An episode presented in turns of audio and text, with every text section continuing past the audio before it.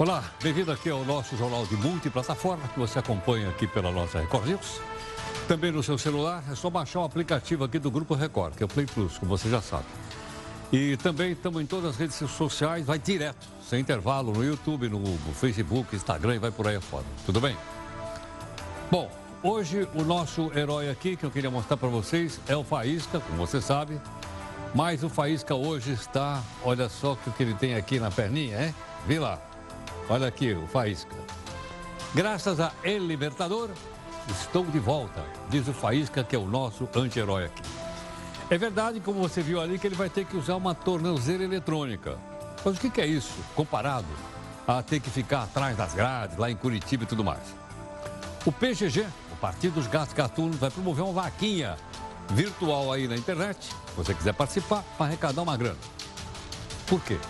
Eles pretendem presentear o Faísca com uma tornozeleira de ouro e também alguns diamantezinhos, né? Afinal de contas, ele fica melhor assim. Afinal, o Faísca fez delação premiada e pode voltar a dirigir a empreiteira dele que paga propina. Pergunta para você o seguinte, para sua reflexão. Quem faz delação premiada deve ou não ter vantagens, como por exemplo essa de deixar a cadeia? Gostaria que você fizesse comentários, manda aqui para mim pelas redes sociais da nossa Record News. Vamos ver o nosso portal, que é o r7.com, dizendo assim, olha, Bolsonaro sanciona a lei que obriga agressor de mulher a ressarcir, ou seja, a devolver o dinheiro que o SUS vai gastar para poder socorrer a mulher. Isso foi, então, uma das, uma das projetos sancionados hoje pelo presidente ao Bolsonaro. Bolsonaro. Veja agora outras notícias para você saber de fato em que país você vive. O Senado recua de pontos polêmicos e aprova um fundo eleitoral sem valor definido. Raquel Dodge se despede, apresenta denúncia e pede novo inquérito no caso Marielle. Errata do Jornal da Record News. O deputado que gastou R$ 1.800 com regabof da verba de gabinete não foi o Faísca.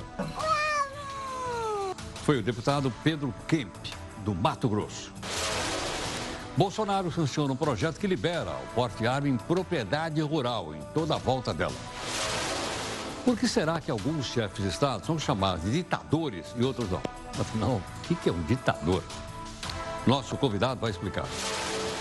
Ora, se não dá para ler o rótulo, peça uma lupa.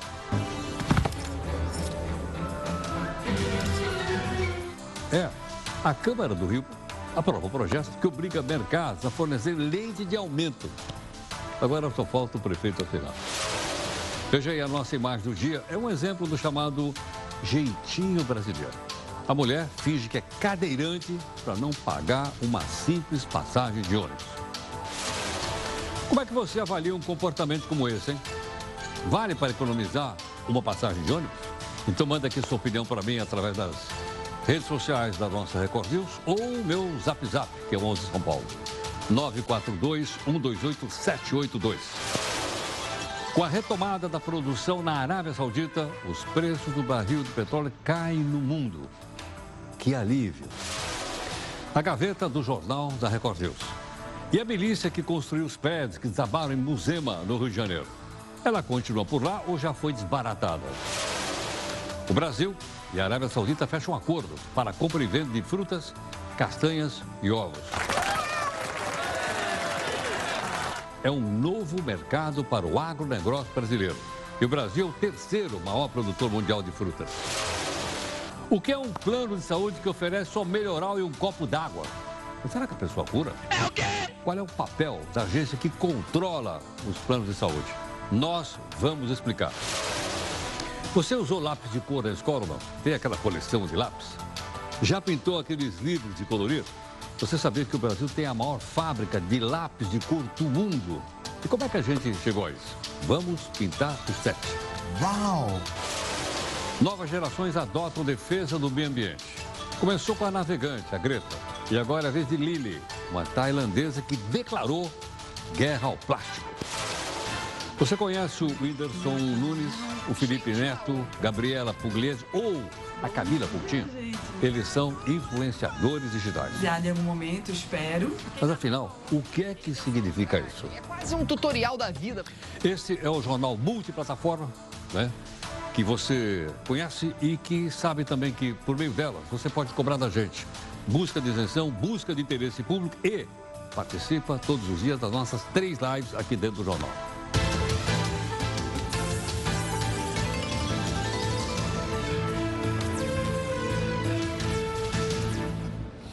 Bom, hoje nós começamos um pouco mais tarde a nossa multiplataforma com a reunião de pauta.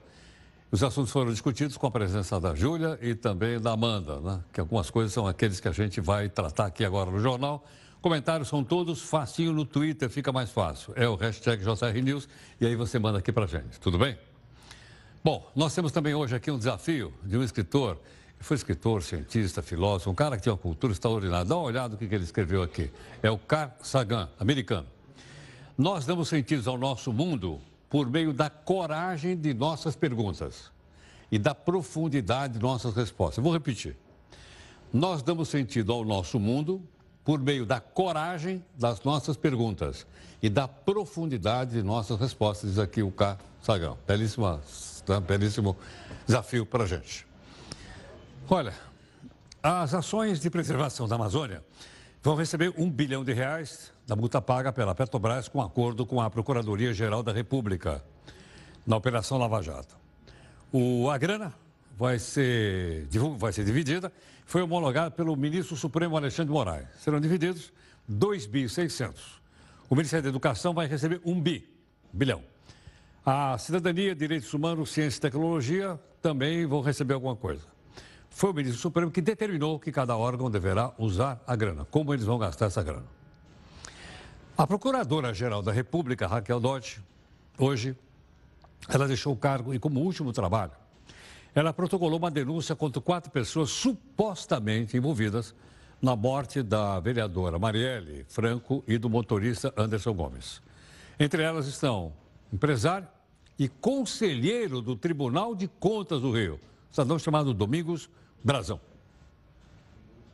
Eles todos uh, uh, participaram de uma encenação que conduziu ao desvirtuamento das investigações. Os crimes imputados são esses, os, os atinentes ao, ao, modo como foram engendrados depoimentos que conduziram a Polícia Civil do Rio de Janeiro a, até um certo ponto indicar que os executores do assassinato de Marielle Franco e Anderson Gomes eram pessoas que, na verdade, não tinham participado dessa execução. Achei a voz dela um pouco emocionada, acho, porque era também o momento em que ela se despedia da Procuradoria. Não sei se você percebeu, foi a impressão que eu tive. Haja vista que depois de dois anos, né, ela vai ser substituída, como você sabe. Bom, depois de três anos, o empreiteiro Léo Pinheiro, que era ex-presidente da consultora Oeste, deixou a prisão em Curitiba. Ele vai passar agora a prisão manciliar, vai para a mansão dele. É verdade que ele vai ser monitorado com tornozeleira eletrônica. O Léo, amigo Léo, cumpre a pena desde 2016. Foi condenado por corrupção uh, em cinco ações relacionadas aí à Lava Jato. O regime dele progrediu para ir para casa, para ir para a mansão dele, porque fez delação premiada. Entre eles, ele comprometeu Lula no caso do sítio de Atibaia. Está lembrado ou não? É isso aí. Com certeza você já ouviu a expressão que diz plano de saúde que só oferece melhoral e copo d'água. Esse é o super plano de saúde, você vai viver o resto da vida. Mas o que será que isso significa? Gentilmente, a professora Lígia Bahia, professora do Instituto de Estudos em Saúde Coletiva da Universidade Federal do Rio de Janeiro, gentilmente aqui conosco, aqui no Jornal uh, da Record News. Lígia, muito obrigado pela gentileza por atender aqui o Jornal da Record News. É, boa noite. Obrigada pelo convite. Muito obrigado. Lígia, como é que uma pessoa, um cidadão, né, é, sabe o que, que ele tem direito e o que, que ele não tem direito na hora que ele compra um plano de saúde? Olha, ele não sabe, né? Porque na realidade a maioria das pessoas sequer tem um contrato na sua casa. Os planos coletivos, eles não dão direito a um contrato. Então é muito difícil para o cidadão saber mas é preciso que a gente, aos poucos, a gente consiga debater sobre isso. Né? É necessário que a gente exija esses contratos, que a gente exija a leitura desses contratos, que a gente melhore e muito né, a transparência por trás desses planos de saúde. Até agora, Heródoto, é, é muito difícil. A gente só sabe quando precisa e não vai ser atendido. Então, a, a, o que ocorre é que as pessoas pensam que têm aquele direito, quando chegam numa situação de emergência, numa situação de, de urgência, verificam que pagam o plano, mas que é um plano melhorar o copo d'água. Ou seja, é, a, quando se chega no balcão de atendimento, há uma série de, de, é, é de exigências é, é, preciso que tenha autorização do plano, é preciso que o plano paga isso, mas não paga o exame, ou o plano paga uma parte do atendimento, mas não paga a segunda parte do atendimento. Então, é um aborrecimento muito grande exatamente por essa assimetria de informações. Os clientes não sabem o que estão comprando.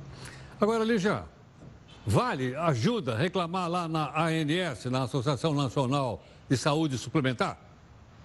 Olha, vale, vale reclamar na INES, vale reclamar no IDEC, vale reclamar no PROCON, mas veja, a gente tem uma lei no país, né? Seria importante que essa lei tem mais de 20 anos de vigência, seria importante que já houvesse avanços em relação a essa transparência, a essa, a, essa comunicação das empresas com seus clientes. Seria importante que as empresas mandassem uma cartinha para os clientes uma vez por mês, que informassem quais são os direitos desses desses clientes que pagam zelosamente pelo plano, que ficam preocupados em perder o plano, e nada disso ocorre, né? É uma legislação que existe, mas é uma legislação que protege muito mais as empresas do que os seus clientes.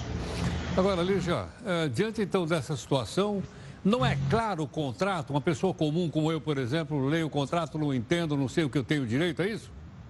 Olha só, o contrato não é claro, o contrato é muito pequeno. O contrato nos Estados Unidos, por exemplo, tem mais de 30 páginas, ele é muito mais explícito. O contrato no Brasil, é um contrato, assim, com poucas cláusulas, com letrinhas pequenas e não deixa claro quais são as áreas ou as negações de cobertura. O que, que você não tem direito. Ele é muito vago em relação a isso e ocorre esse tipo de problema, não é? Quando a gente mais precisa o plano não atende. Agora, Lígia, outra coisa. De vez em quando nós divulgamos aqui uma lista de planos que não podem vender mais, que já venderam mais do que são capazes de suportar. Aí sobe a lista. Você não sabe se ela está valendo, se ela não está valendo. E esse pessoal continua vendendo no mercado. E aí? Esse pessoal continua vendendo no mercado. Esse é um problema que a gente tem denunciado, Heródoto, que a gente precisa da ajuda de todos vocês para continuar denunciando, porque existem mais de um milhão de planos. O que acontece é que a ANS diz assim: esses planos não podem ser mais comercializados. O que a empresa faz? Vai lá, muda o nome do plano e continua vendendo exatamente o mesmo produto. O mesmo produto que foi denunciado, o mesmo produto sobre o qual ocorreram muitas queixas, enfim. Então é, é um jogo, é um jogo de engana, não é? É um jogo no qual as empresas enganam a gente o tempo todo é, e continuam impunes em relação a isso. Não é? A gente, então, eu quero insistir nisso, a gente não tem avançado nesse processo de, eh, enfim, de um melhor relacionamento entre clientes e as empresas, de um relacionamento respeitoso, de um relacionamento que garanta a saúde, inclusive, né? Lígia, repete para mim, quantos planos de saúde tem? Mais de um milhão. Um milhão? Porque cada empresa ela registra, é, por exemplo, ela registra um plano com nome. E sempre um plano, nome, digamos assim, eles gostam desses nomes americanos, Diamond. Aí ela registra o Diamond 1, 2, 3, 4, 5. Eles têm pequenas variações. Por exemplo, o 1 tem coparticipação, e essa coparticipação é maior. O 2 tem coparticipação, mas uma coparticipação menor. Então, uma variedade muito grande de planos. No início da regulamentação, sabe, Heródoto, a gente queria proibir isso. Mas nós não tivemos força. Ao longo desse tempo todo, o que ocorre é isso. Nós somos pesquisadores, nós é, tentamos é, alertar é, a população do que está ocorrendo, mas somos simples pesquisadores. O poder econômico dessas empresas é muito grande e a força da ANS para coibir, para inibir esse tipo de prática, eu diria que é muito pequena. A ANS tem se fragilizado ao longo desse tempo e não consegue é, deter esse tipo, esse tipo de prática que é muito danosa. Por quê? Porque todos nós ficamos desconfiados o tempo todo. A gente não consegue ter confiança de ter um plano e saber que esse plano garante o atendimento. A gente não sabe. A gente sempre vai ter uma surpresa. Em geral, essa surpresa é uma surpresa ruim, é uma surpresa negativa. Se a pessoa já está doente, ter uma surpresa negativa só piora o estado de saúde da pessoa. Lígia, deve ser um bom negócio, hein? Nossa, é um ótimo negócio. Essas empresas elas têm faturado muito, as receitas só aumentam. Enfim, é um bom negócio, é, e, mas é um mau negócio para a saúde, né, Heródoto? É um bom negócio para quem é proprietário, para os grupos empresariais envolvidos, mas tem sido um mau negócio para a saúde no Brasil. Professora, obrigado. Muito obrigada, Heródoto. Muito obrigado pelo convite. Eu que agradeço. Bem, a professora doutora Lígia Bahia, professora do Instituto de Estudos de Saúde Coletiva da Universidade Federal do Rio de Janeiro. Você viu a maneira clara, fácil com qual ela alertou a gente e dizendo que os cidadãos, as pessoas que são os consumidores, temos que nos organizar. Não basta o pessoal da universidade, que são os pesquisadores, são cientistas. Precisa do apoio da gente, precisa da, da nossa organização para que as coisas sejam honestas.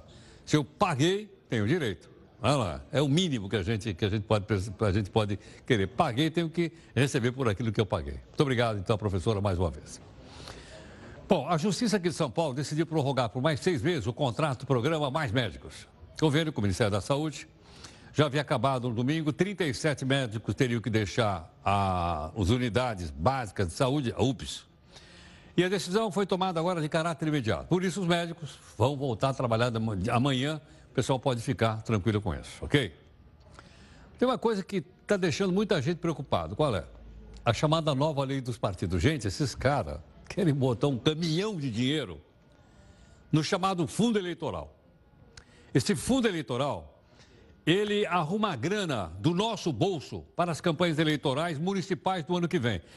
O ano que vem, quando você votar no candidato a vereador e no candidato a prefeito, você vai saber o seguinte: esse cara está fazendo campanha com o meu dinheiro, com o seu. Eu vou votar no candidato A, mas eu vou ter que pagar a candidatura de todo mundo aí.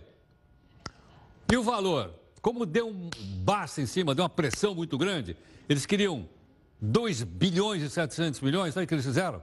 Eles deixaram de lado o valor que vai ser definido em lei orçamentária para ser votada no final do ano, provavelmente na última hora, para a gente não ficar sabendo. O montante poderá então ser maior, igual a gente não sabe, de 1 bilhão e 700 milhões. Atenção, isso aqui é só fundo eleitoral, hein? É fundo eleitoral.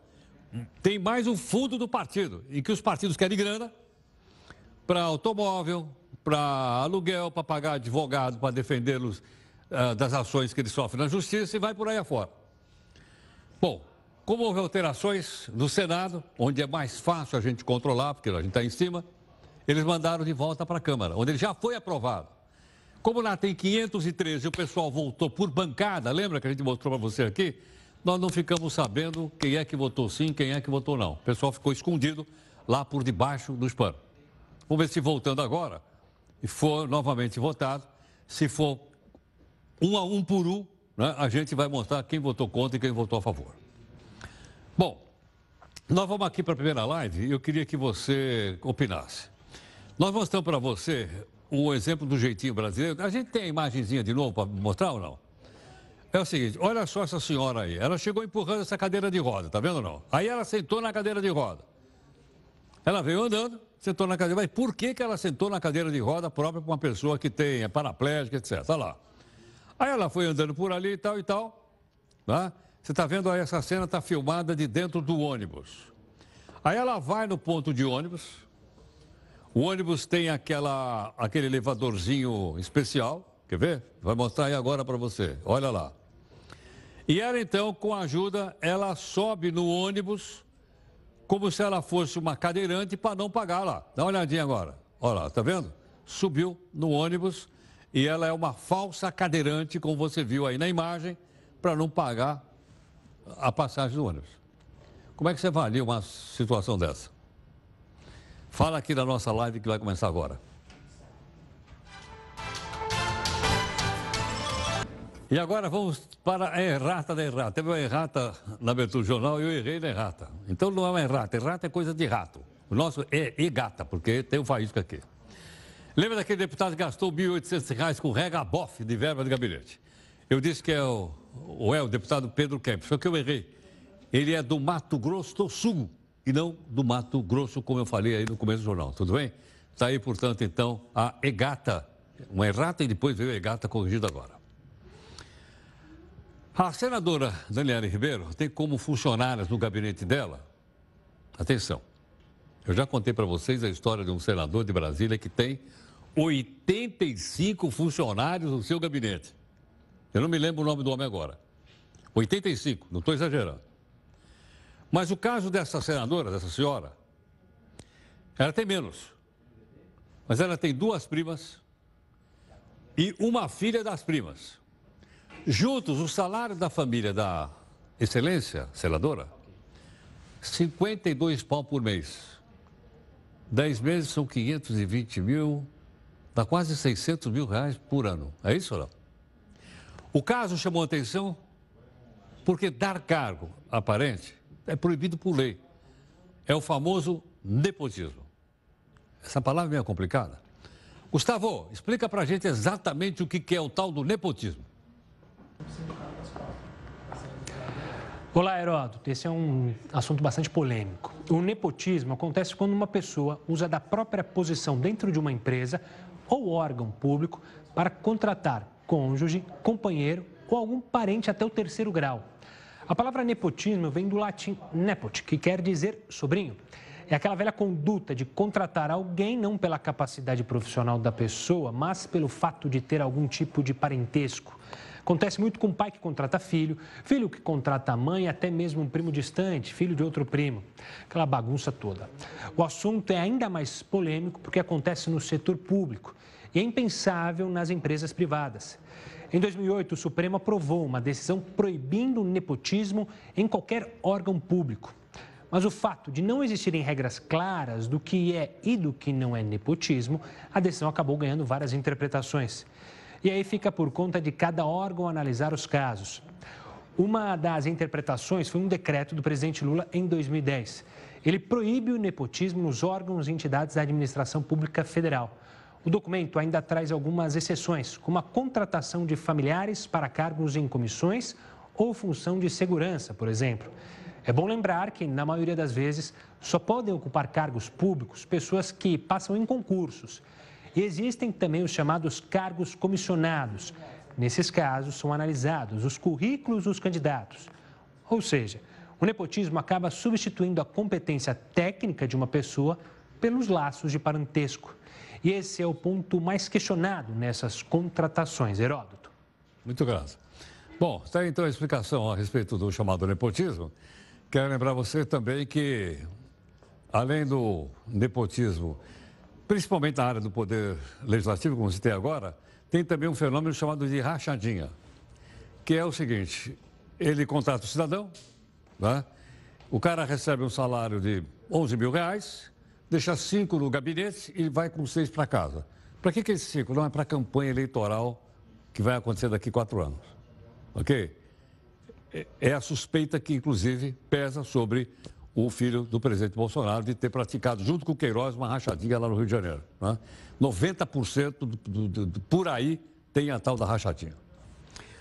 O presidente Bolsonaro sancionou um projeto de lei que permite que proprietários de imóveis rurais usem armas de fogo. Não só na casa da propriedade rural, mas também em todo o seu perímetro.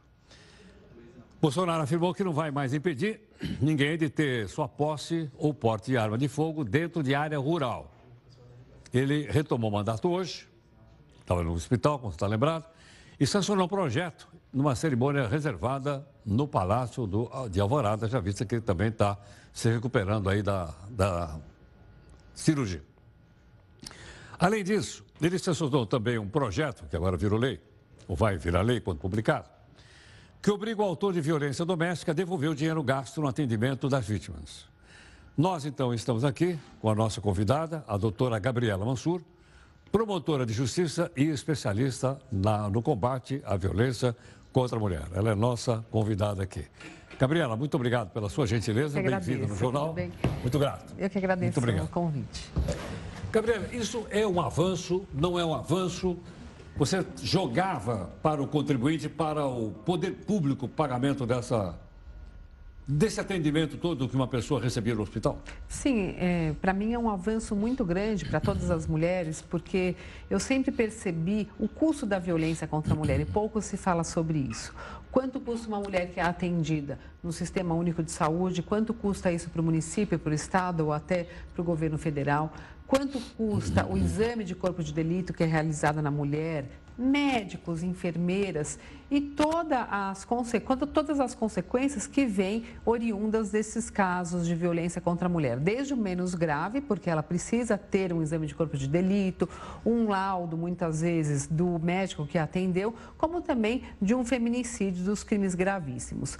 O Superior Tribunal de Justiça já tinha colocado, já tinha uma decisão que obrigava os danos causados pela violência contra a mulher, que o juiz já fixasse na sentença essa obrigatoriedade do agressor arcar com esses danos. Agora essa lei ela veio para chancelar e para tornar isso é, sem nenhuma sombra de dúvidas obrigatório para o agressor. Agora na prática como é que funciona? Como é que Bom, eu vou cobrar do cidadão?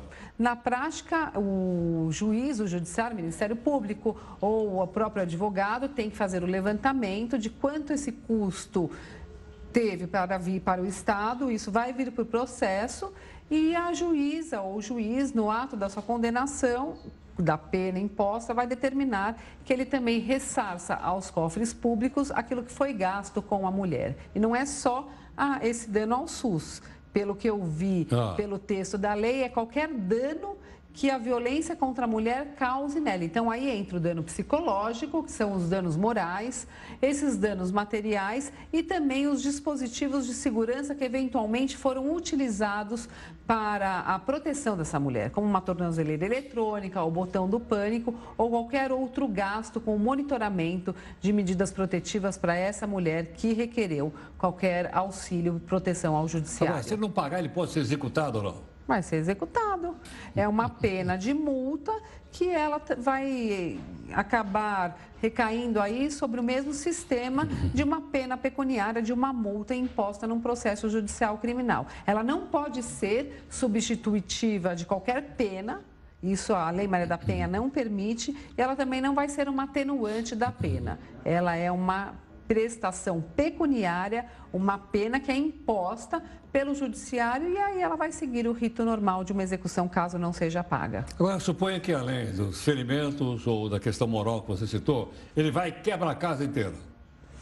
São os danos, também ela, são os danos materiais. Ela pode pedir, ou o Ministério Público pede, eu sempre peço, Heródoto, quando eu já faço a denúncia, eu já faço o pedido de que o juiz receba a denúncia, condene o réu de acordo com as provas e, ao final, também condene sobre os danos que ele causou a essa vítima na questão da violência contra a mulher. Então, se quebrar celular, quebra muito celular, ah, os móveis da casa, arromba a porta, todos esses custos têm que ser levantados dados apresentados pela vítima em audiência, e aí que está a grande dificuldade, que muitas mulheres nem sabem que tem que levar uma comprovação desses, anos, claro. desses danos, o Ministério Público faz o pedido de condenação e o juiz condena.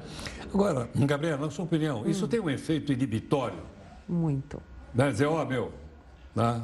estamos de olho em você. Sim. É, né? Você vai ter que responder pelo que está fazendo. Sim, eu defendo bastante isso, Heródoto. Eu acredito que nós estamos com alto índice de violência contra a mulher e nós precisamos de posturas muito mais efetivas, impositivas e muito mais bravas, muito mais rigorosas na questão da violência contra a mulher. E uma delas é a questão do valor causado à vítima, que o homem tem que sentir no bolso quanto custa a violência contra a mulher. Não pode ser apenas recair sobre os ombros do Estado, do governo, a questão da violência. Penas mais altas, para mim, também é importantíssimo. A questão da, do ressarcimento dos danos, essa parte econômica, os custos e também a questão do, dos todos os projetos de ressocialização do autor de violência contra a mulher. São projetos que colocam os homens para refletir suas atitudes, para se conscientizar e que têm tido resultados muito bons na diminuição da reincidência. Por falar nisso, Gabriela, pela sua experiência, tem aumentado ou tem diminuído essa, esses processos contra a violência? Aumentado. Tem aumentado. aumentado. Mas por quê? Porque os homens estão mais violentos ou porque as mulheres resolveram e procurar seus direitos? Ou os dois? Os dois. Os dois. Os dois. Eu entendo que as mulheres estão muito mais conscientes, as portas da justiça estão muito mais abertas para essas mulheres, então elas têm uma credibilidade, uma conscientização dos seus direitos, então a demanda das denúncias aumentou muito, mas também as mulheres conquistaram mais espaço. Elas estão muito mais independentes, autônomas e não aceitam mais relacionamentos abusivos. Elas rompem com esses relacionamentos elas buscam os seus direitos, querem estudar, trabalhar, vencer na vida sem depender desse homem. Já não é mais o príncipe encantado aquilo que toda mulher quer. Nós queremos uhum. trabalhar, estudar, votar, sermos votadas. E será que os homens estão preparados para esse avanço das mulheres? Eu acho que não. Há, há aí um conflito. Pela sua experiência que você sim. Não, há aí um conflito de interesses muito grande, que não é apenas a justificativa desse aumento, mas é uma dessas causas do aumento. Agora, por quê? A mudança foi muito rápida. Não. Os homens foram impactados por essa mudança muito rápida, essa mudança muito não. rápida da mulher ou não? Não foram. Não. É, esses homens, eles não acompanharam a evolução dos direitos das mulheres. Nós demoramos muito para conquistar esse espaço e esses homens ficaram para trás. São homens que não conseguem mais conviver em uma sociedade e para eles impedirem qualquer tipo de evolução das mulheres... Eles não se acostumam a uma convivência de igualdade? Não, não, eles ainda querem. Aí vem a questão histórica e cultural submeter a mulher à opressão, à dependência, ao controle, aquele ciúmes excessivo que muitas vezes camufla ah, o amor, mas é uma violência. Achando que, ah, eu te amo muito, eu preciso cuidar de você, eu preciso te controlar, e a mulher vai. Então, para as mulheres hoje em dia, essa luta ela vem de muito tempo e por isso que há essa posição da mulher de não voltar mais para trás sobre todos os direitos que ela conquistou. Há um conflito de interesse, sim, e aí os homens, infelizmente, eles acabam sendo extremamente violentos, que é algo que é também cultural, histórico do homem. E nós, mulheres, estamos aí para denunciar e para combater essa violência. Agora, é possível mapear isso por classes sociais? Essa violência existe em todas as classes sociais? Todas em algumas tem mais, sociais. outras tem não. não. Todas as classes sociais. O que eu percebo é que as mulheres negras sofrem mais violência porque elas têm menos oportunidades, menos acesso à justiça. Então, elas acabam sendo as maiores vítimas dos crimes de violência contra as mulheres pelo racismo e também pela discriminação pelo fato de ser mulher. Agora, a classe alta, média alta e alta, vem aparecendo mais nos boletins de ocorrência, nos processos judiciais, porque essas mulheres estão rompendo a barreira da vergonha e estão ficando com medo, porque elas se enxergam em casos que têm sido divulgados como podendo ser as próximas vítimas. É importante esse olhar para essas mulheres, porém, as mulheres de classe baixa, menos privilegiadas, infelizmente ainda são as maiores vítimas desses crimes e aqui nós teremos que ter sempre um olhar mais atencioso de proteção e acolhimento. Muito obrigado pela tá? gentileza. Eu que agradeço, prazer em vê-la. Muito, muito obrigado. Doutora Gabriela Mansur, gentilmente aqui conosco, ela é promotora de justiça, especialista no combate à violência contra a mulher.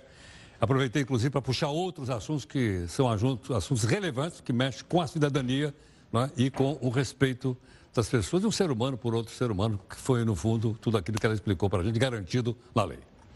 Olha, tem um outro detalhe. Tem um outro projeto que foi sancionado também pelo presidente Bolsonaro, que permite que as mães amamentem os filhos durante concurso público. Proposta havia sido aprovada pela Comissão de Constituição e Justiça da Câmara em julho.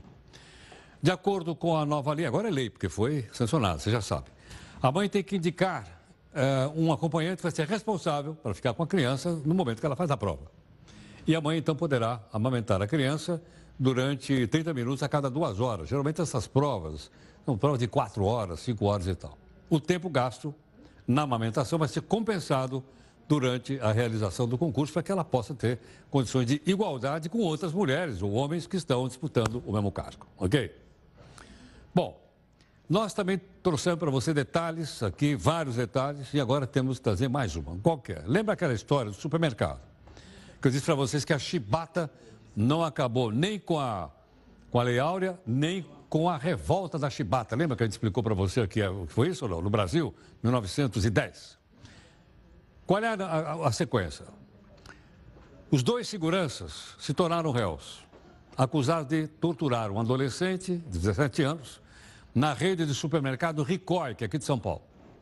Eles vão ser julgados, veja só, tortura.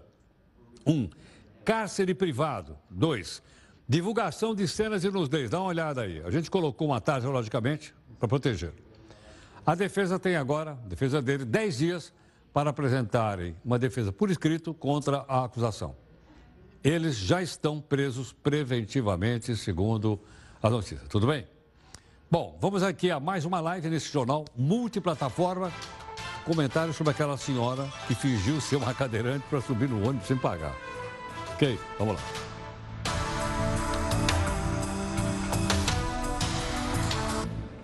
O governo anunciou hoje um acordo comercial com a Arábia Saudita para ampliar as exportações de produtos do agronegócio brasileiro para lá. Foi negociada a compra de castanhas, derivados de ovos e frutas, que o Brasil não vendia antes. Somado, isso tudo representa um mercado potencial de mais ou menos uns 8 bi, que é bom, hein? Entre os produtos mais vendidos para os sauditas estão carne de frango, bovina, açúcar, soja, milho e café. A Arábia, por incrível que pareça, a Arábia Saudita importa 80% da comida que consome. E eu não sabia hoje, fiquei sabendo que o Brasil é o terceiro maior produtor de frutas do mundo. Fiquei sabendo aqui na reunião de pauta já tarde. Terceiro produtor de frutas, ok? Bom, mais uma explicação para você que nos acompanha aqui e segue a nossa preocupação com a cidadania. Um juiz decidiu que moradores da, da região de Francisco Beltrão, no Paraná, que são responsáveis por deficientes poderão comprar veículo, comprar um carro sem pagar imposto. Eu pergunto o seguinte: quem é que tem direito de comprar carro sem pagar imposto? Será que aquela senhora que simulou ser cadeirante, você viu aí agora ou não? Ela teria esse direito? Bom, gentilmente, o doutor Ricardo Baronovski, professor de Direito das Pessoas com Deficiência, é o nosso convidado, gentilmente aqui conosco. Ricardo, muito obrigado pela gentileza por atender aqui o Jornal da Record News. Boa noite, Heródoto. Fico com vocês aí. Muito obrigado.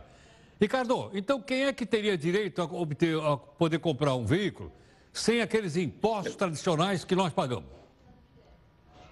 Heródoto, essa é uma norma de direito internacional que o Brasil trouxe para a ordem interna, que isenta de IPI e ICMS a compra de veículos novos. Né? Essa isenção pode alcançar até 30%. Existe um rol, uma lista de doenças de pessoas que estão isentas. Artrite reumatoide, câncer, uma cirurgia no joelho, amputados. Não é um rol taxativo, vai depender de um laudo médico. Ok. Uh, então, o, o que é que o médico tem que atestar? Tem que dizer que a pessoa num carro comum ela não teria condições de dirigir, é isso ou não? Existem vários graus de deficiência, né? desde os membros superiores aos membros inferiores. Geralmente, existe uma estatística bem interessante que hoje um a cada três carros novos é, vendidos são PCD, né? portadores de deficiência. E geralmente são dos membros inferiores. Então a pessoa vai ter um carro automático para não precisar pisar na embreagem. Mas tem outras deficiências que atingem os membros superiores e aí também pode haver uma adaptação do veículo a essa necessidade. Você falou um a cada três carros vendidos? Um a cada três. Aí vai na história até da cadeira de rodas que vocês estavam passando, isso potencialmente gera alguns abusos.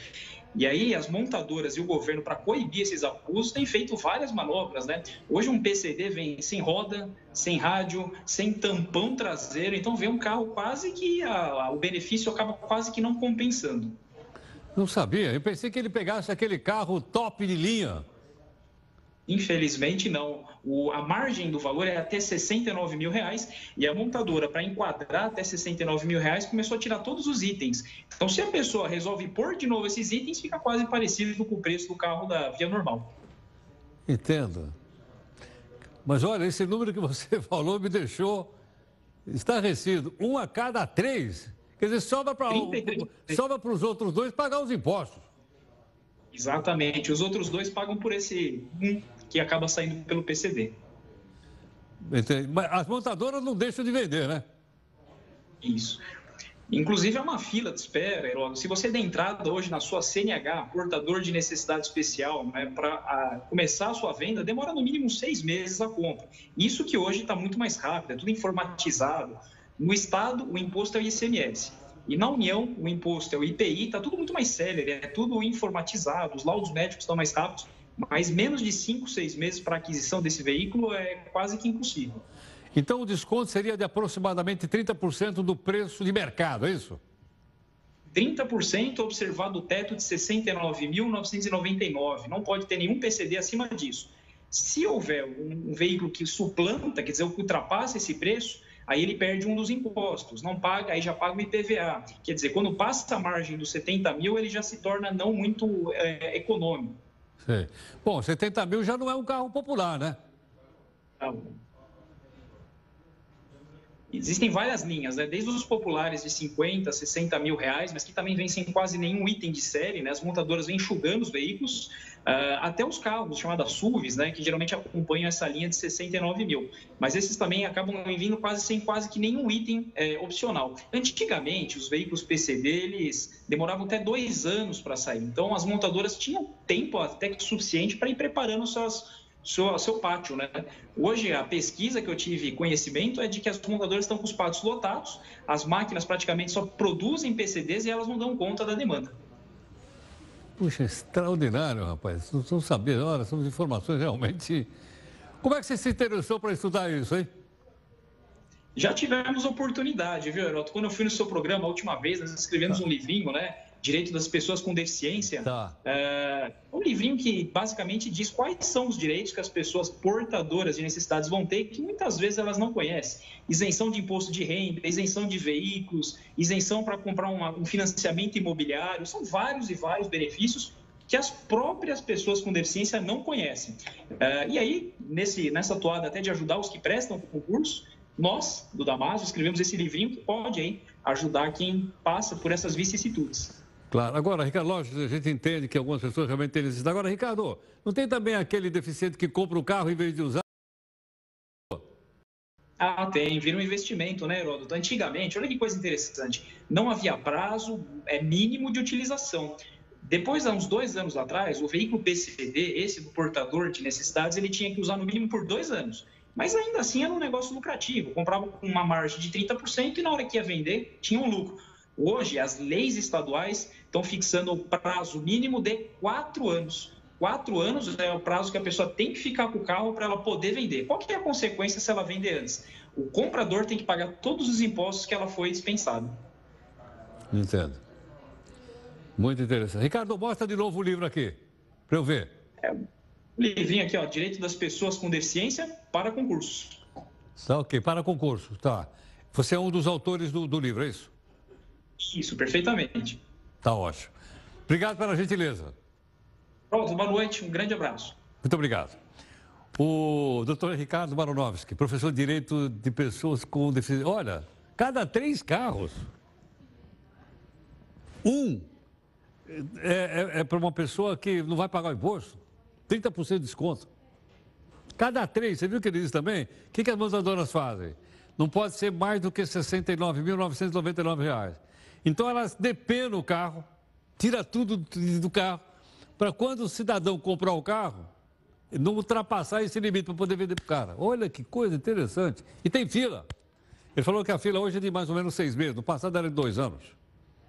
Inacreditável. Tem cada coisa no nosso país que realmente, para mim, foi uma surpresa total. Está tá aí a participação do doutor Ricardo. Muito obrigado pela gentileza. Bom, vivendo e aprendendo.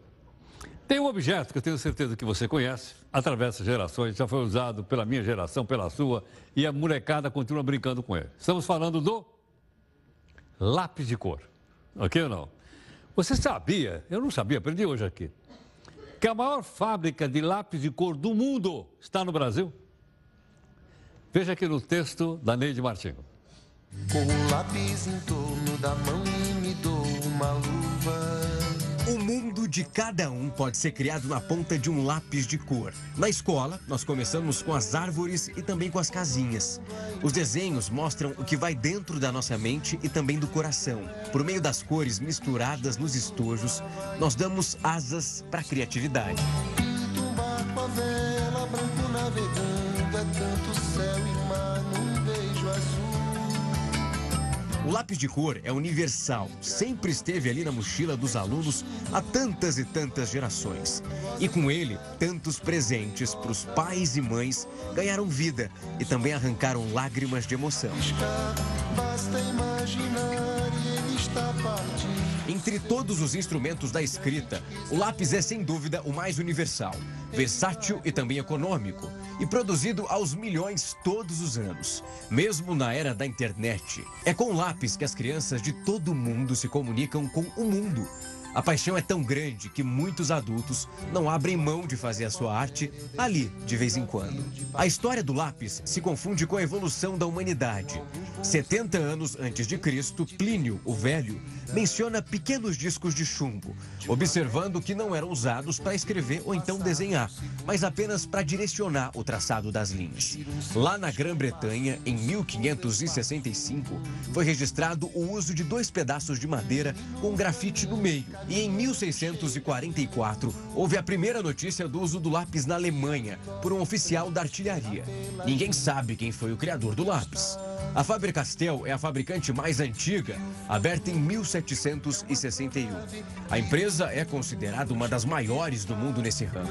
Atualmente, a fábrica brasileira, localizada em São Carlos, no estado de São Paulo, é a maior produtora mundial de lápis de cor, com uma produção anual de aproximadamente um bilhão e meio de lápis de cor. É daqui que saem os instrumentos usados para dar asas à imaginação. Se eles fazem parte do passado, podem ser usados para desenhar, quem sabe, o futuro. Basta só ter aquela inspiração. Vamos todos numa linda passarela de uma aquarela que um dia, enfim. Quem está cantando aí é o Toquinho, autor dessa música maravilhosa que você ouviu no fundo. Bom, o pessoal continua viajando. Viagens dedicadas aos parlamentares. Está lá no. é, qualquer um pode ter acesso, nós também podemos e nós para você. Vamos aqui a algumas viagens de trabalho recentes. Trabalho? Não sei. Quer dar uma olhadinha aqui? Vamos lá. Onde é que o pessoal está indo? Deixa eu ver aqui, deputados federais. Indo aqui no World Skills. Olha, World Skills 2019. Em Kazan, na Rússia. Eu nem sei onde é que fica Kazan. A Rússia eu ainda sei, mas Kazan não tem a menor ideia. É, ou não é? Enfim, eles foram para lá. Quem é que foi para lá nessa World Skills? É, o deputado Jacobo, que é do Paraná, e a professora Dorinha Seabra Rezende. Um foi do. Esse aqui ficou 10 dias lá? Ficou, deve ter aprendido russo. Ela já voltou falando russo. E a senhora aqui, a deputada professora Dorinha, que é do Tocantins, ficou só cinco dias. Ele já ficou dez, porque, logicamente, aproveitou para aprender a língua de Tchaikovsky. da onde saiu a grana, gente? Para pagar a viagem dos homens? Mostra aí. Do nosso bolso. Olha aí esse postômetro, como vai subindo. 1 trilhão 748 bilhões e meio. Vou arredondar meio de reais. Tudo bem ou não? Bom, vamos aqui a mais uma live para você fazer o comentário daquela senhora que fingiu que é de cadeira de roda para não pagar a passagem de ônibus. Vamos lá? Na live. Agora há pouquinho, os funcionários do Correio suspenderam a greve, mas mantiveram o chamado estado de greve até o julgamento do dissídio. Pagamento. O caso vai ser julgado no dia 2 de outubro pelo TST, Tribunal Superior do Trabalho, em Brasília. O estado de greve significa que outra paralisação pode acontecer até que a decisão do tribunal seja tomada. A greve começou no dia 9 desse mês, mas não era só por causa disso, também era por causa de privatização, etc, etc, etc. Tudo bem ou não? Pelo que eu estou vendo, voltou a ser uma questão puramente trabalhista. Você já foi influenciado digitalmente?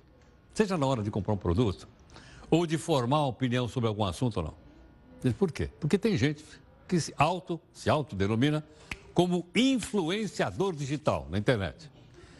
Aí pergunta assim, mas afinal de contas, o que, que significa isso? Veja aqui no texto da Amanda Alves. Influenciar pessoas não é um fenômeno novo, sempre existiu. No final do século XIX, o sorriso carismático de Nancy Green fez uma marca de massa de panquecas receber mais de 50 mil pedidos nos Estados Unidos. A ex-escrava, que era uma excelente cozinheira e encantava multidões pela sua facilidade de contar histórias, teve o seu rosto estampado na embalagem do produto e representou a marca até o fim de sua vida. Nancy era uma influenciadora mas não tinha um celular na mão. No Brasil, nos anos 80, Carlos Moreno e Sebastião Fonseca representaram a Bombril e CIA e aproximaram o público dessas marcas.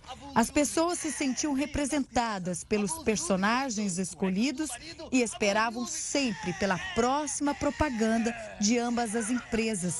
Eles eram influenciadores, mas ainda não eram digitais. Com o avanço da tecnologia e a evolução das formas de comunicação na internet, influenciar pessoas se tornou ainda mais fácil. Pessoas desconhecidas passaram não só a produzir conteúdo e publicar nas redes sociais, como também começaram a criar conexões com seus públicos. Ter conhecimento sobre determinado assunto deu a esses criadores de conteúdo o poder de influenciar suas audiências a partir de suas opiniões e conteúdos postados. E foi só em 2014, aproximadamente, que as marcas começaram a olhar para os influenciadores com outros olhos. Uma cocriação de conteúdo entre influenciadores e marcas transformou a publicidade e movimenta milhões pelo mundo. Muitas pessoas querem mergulhar nessa nova onda, mas nem todos conseguem. Para ser considerado um influenciador digital, é necessário ter uma audiência estabelecida, reconhecimento público sobre determinado assunto e principalmente consistência na produção de conteúdo para suas redes sociais. Influenciar pessoas significa poder e poder significa responsabilidade. Por isso, como consumidores de conteúdo, precisamos refletir sobre quem estamos seguindo e, como criadores de conteúdo, refletir sobre qual mensagem estamos passando. Uau, esses são os influenciadores aí, digitais, hein? Digitais. O Ministério Público de São Paulo denunciou hoje a modelo Nájila Trindade por calúnia e extorsão. Isso no caso dela, lembra não? Ela acusou Neymar de estupro durante um encontro em Paris, na França, em maio. A investigação sobre o suposto estupro foi arquivada em julho depois que a polícia decidiu não indiciar o Neymar. Ok? Então a decisão foi tomada pela, pela polícia, agora foi tomada pelo Ministério Público, que uh, uh, apoiou aquilo que a polícia apurou. Bom, muito obrigado aqui pela sua gentileza conosco, em nome da nossa equipe aqui de Jornalistas. Você continua com a gente aqui na live. Aqui na Record News você tem o Jornal da Record, né, com a Adriana e também os nossos companheiros todos do Jornal da Record, o Celso lá comandando junto com ela. E o nosso encerramento é para amantes do futebol. Datafolha divulgou o ranking das maiores torcidas do Brasil. Eu nem sei se a torcida do Palmeiras aparece aí. Vamos olhar.